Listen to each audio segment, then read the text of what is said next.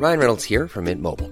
With the price of just about everything going up during inflation, we thought we'd bring our prices down. So to help us, we brought in a reverse auctioneer, which is apparently a thing.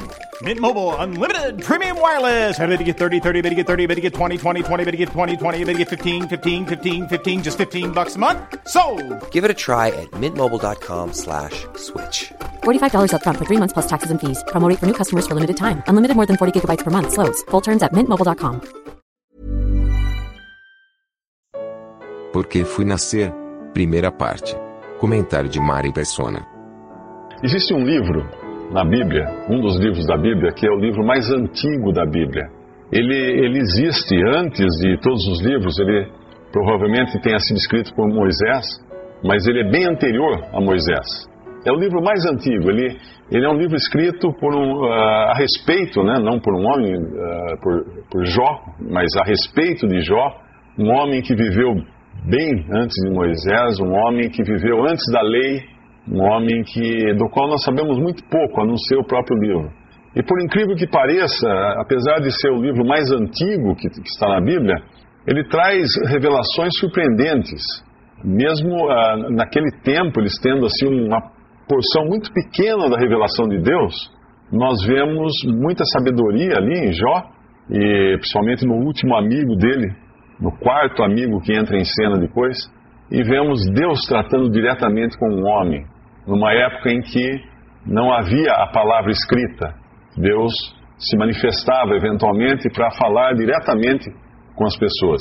Hoje ele nos fala através da Bíblia, que é a sua palavra. Então nós vamos abrir nesse livro de Jó, no capítulo 1, e vamos entender um pouco o que aconteceu com esse homem. E basicamente, nesse livro, há três perguntas que são perguntas que afligem a humanidade, sempre, sempre afligiram a humanidade em todos os tempos. São três perguntas que até hoje eu creio que todos nós já fizemos, muitos continuam fazendo, uh, alguns terão respostas parciais, outros terão respostas totais, alguns não terão jamais resposta a essas perguntas. Vão passar a eternidade indagando.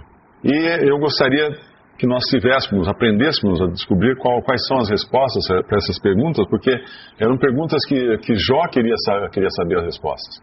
Jó era um homem que andava, era um homem íntegro diante de Deus, ele era tão íntegro que ele incomodava Satanás. E Satanás um dia se apresenta na presença de Deus no céu, ao contrário do que muitos pensam, que Satanás está no inferno, um garfo na mão, cutucando as pessoas, isso aí é só no gibi da, do Cebolinha, que, que está assim. Ah, na Bíblia, fala que Satanás está no céu. E eventualmente ele passeia pela terra, uh, muito eventualmente, e, mas o lugar dele é nas regiões celestiais. Isso fala no capítulo 1 do livro de Jó, versículo 6. E vindo um dia em que os filhos de Deus, esses filhos de Deus são todos os anjos, os anjos permaneceram fiéis a Deus e os anjos que também se desviaram de Deus. Um dia em que os filhos de Deus vieram apresentar-se perante o Senhor, veio também Satanás entre eles. Então o Senhor disse a Satanás: De onde vens? E Satanás respondeu ao Senhor e disse: De rodear a terra e passear por ela. E disse o Senhor a Satanás: Observaste tu a meu servo Jó? Porque ninguém há na terra semelhante a ele, homem sincero e reto, temente a Deus e desviando-se do mal. Então respondeu Satanás ao Senhor e disse: Porventura teme Jó a Deus de balde? Porventura não o cercaste tudo de bens a ele, a sua casa e a tudo quanto tem? A obra de suas mãos abençoaste, o seu gado está aumentando, aumentado na terra. Mas estende a tua mão, toca-lhe em tudo quanto tem, e verás se não blasfema de ti na tua face. E disse o Senhor a Satanás: Eis que tudo quanto tem está na tua mão, somente contra ele não estendas a tua mão. E Satanás saiu da presença do Senhor. Com essa autorização de Deus, que Deus deu, obviamente, sabendo que seria para a bênção de Jó, apesar de no momento Jó não saber disso, Satanás sai e Satanás começa a destruir tudo que Jó tinha e tudo que era mais querido a Jó. Os seus rebanhos são destruídos, os seus filhos são mortos, seus dez filhos, eram sete filhos e três filhas, são mortos, até que Jó fica sem nada. E no capítulo 1, versículo 20, quando ele recebe a notícia de tudo que perdeu, inclusive os filhos, Então Jó se levantou, rasgou o seu manto, rapou a cabeça e se lançou em terra e adorou. E disse: Nu saí do ventre de minha mãe, e nu tornarei para lá. O Senhor o deu e o Senhor o tomou. Bendito seja o nome do Senhor. Em tudo isto, Jó não pecou nem atribuiu a Deus falta alguma. Ele se sujeitou a Deus, mesmo sem entender. Mas aí Satanás volta, volta a conversar com Deus nos céus. E, e mais uma vez Deus permite que Satanás traga aflição sobre Jó, mas contanto que preserve a vida dele. Então Satanás agora vai tocar no corpo de Jó. E ele vai adoecer gravemente, ele vai sofrer muito. E vai chegar um ponto em que ele está tão desesperado que ele fica sentado com um taco de telha, raspando as feridas do seu corpo, todas infeccionadas, ele desesperado naquele, naquele desespero. E a mulher chega para ele, no versículo 9 do capítulo 2, ele diz assim: Então sua mulher lhe disse: Ainda retens a tua sinceridade? Amaldiçoa a Deus e morre. Mas ele lhe disse: Como fala qualquer doida, assim falas tu. Receberemos o bem de Deus e não receberíamos, não receberíamos o mal? Em tudo isto, não pecou Jó com seus lábios. Nessa segunda etapa do sofrimento de Jó, não diz que ele nem atribuiu a Deus falta alguma. Na primeira vez fala, tudo isso Jó não pecou, nem atribuiu a Deus falta alguma. Nessa segunda vez ele não fala. Em tudo isso não pecou Jó com seus lábios. Mas ele não, não, não fala que não, não atribuiu a Deus falta alguma, porque agora ele está. Ele está sim, questionando. E ele vai fazer essas perguntas, que são as perguntas que, que basicamente nós temos. A primeira é: por que eu nasci? Será que alguém aqui já fez essa pergunta? Por que eu nasci? Eu já fiz, eu acho que, eu acho que alguns aqui já fizeram. Por que eu nasci? Por que eu estou aqui? Por que eu fui nascer? A segunda como ser justo aos olhos de Deus? Nós tentamos, não? Eu acho que todo mundo aqui já tentou deixar de pecar, já tentou deixar de fazer besteira, já tentou melhorar de vida, já tentou andar corretamente, não perder a paciência, não brigar, não xingar, não fazer um monte de coisa, não ter maus pensamentos. Conseguiu? Se conseguiu, levante a mão, porque uh, realmente, como ser justo aos olhos de Deus? E justo aos olhos de Deus é o seguinte: é, o padrão é Ele. O padrão é Ele, o padrão é Deus. Como ser justo como Deus é justo? Como ser santo como Deus é santo? Então, essa seria a segunda pergunta: como ser justo aos olhos de Deus? E a terceira pergunta, que eu acho que todos aqui também já fizeram: o que vem depois da morte?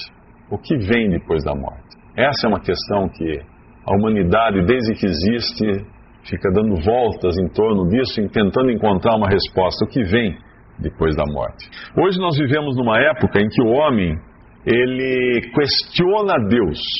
Hoje um, um ateu colocou um comentário num vídeo.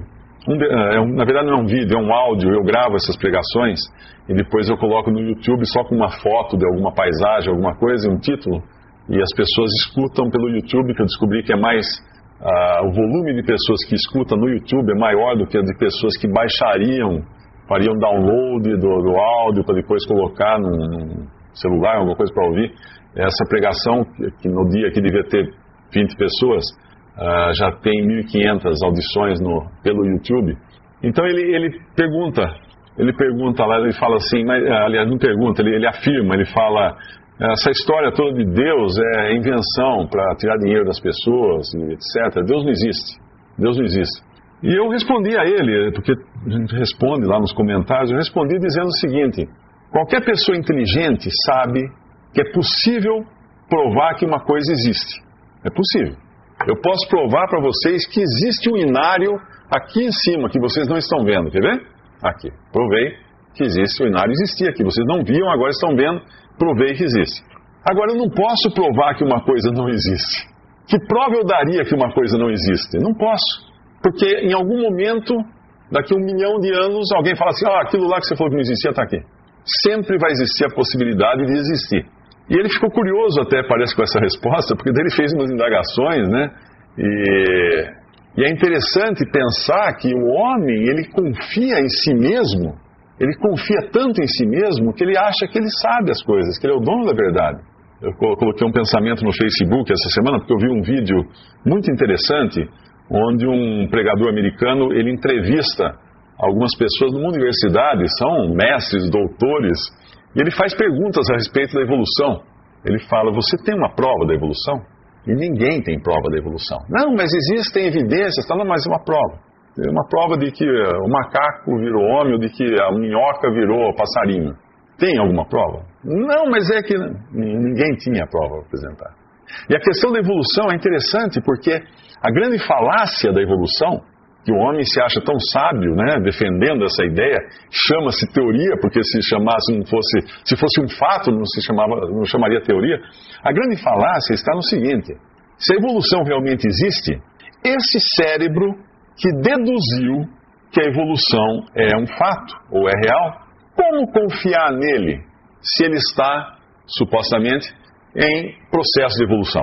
Como confiar num cérebro que daqui a um bilhão de anos, segundo os evolucionistas, nós iríamos olhar para trás e falar assim: hum, era um macaco. Para o homem, daqui a um bilhão de anos, ele olhar para nós hoje, ele olharia para nós como nós olhamos para o macaco, lá atrás, segundo a teoria da evolução. Será que hoje eu aceitaria as deduções ou as conclusões de um macaco a respeito da criação das coisas? Eu dizia: não, imagina, absurdo, eu vou acreditar no macaco macaco concluiu lá que tal coisa é assim, ou uma coisa do macaco, ele está evolu, evolutivamente falando, ele está lá atrás, eu não posso confiar nele. É só que, falando nos mesmos termos de evolução, o homem que supostamente estará evoluído daqui a um bilhão de anos, ele vai olhar para nós hoje e falar assim: não, como é que vai confiar numa conclusão de um cara que estava com um cérebro tão pouco evoluído quanto aqueles do século XXI? Então o homem, ele se tem por sábio. E quando ele se tem por sábio, ele quer julgar Deus. E é o que vai acontecer nesse livro. Jó, no capítulo 2, no capítulo 3, ele vai fazer a primeira pergunta: Por que não morri eu desde a madre e, em saindo do ventre? Versículo 11, capítulo 3, versículo 11 de Jó. Por que não morri eu desde a madre e em saindo do ventre não expirei? Por que me receberam os joelhos e por que os peitos para que mamasse?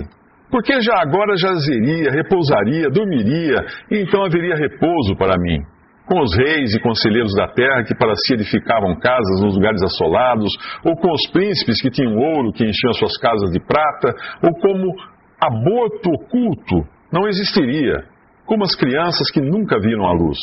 Ali os maus cessam de, de, perturbar e ali repousam os cansados.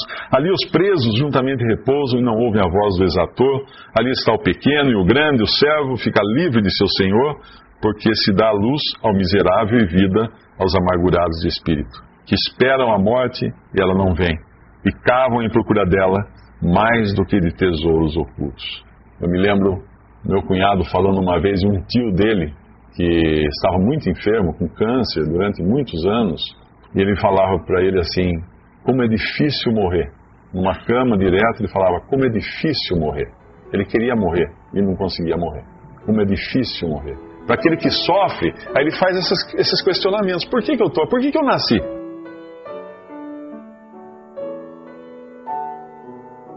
Visite respondi.com.br. Visite também 3minutos.net.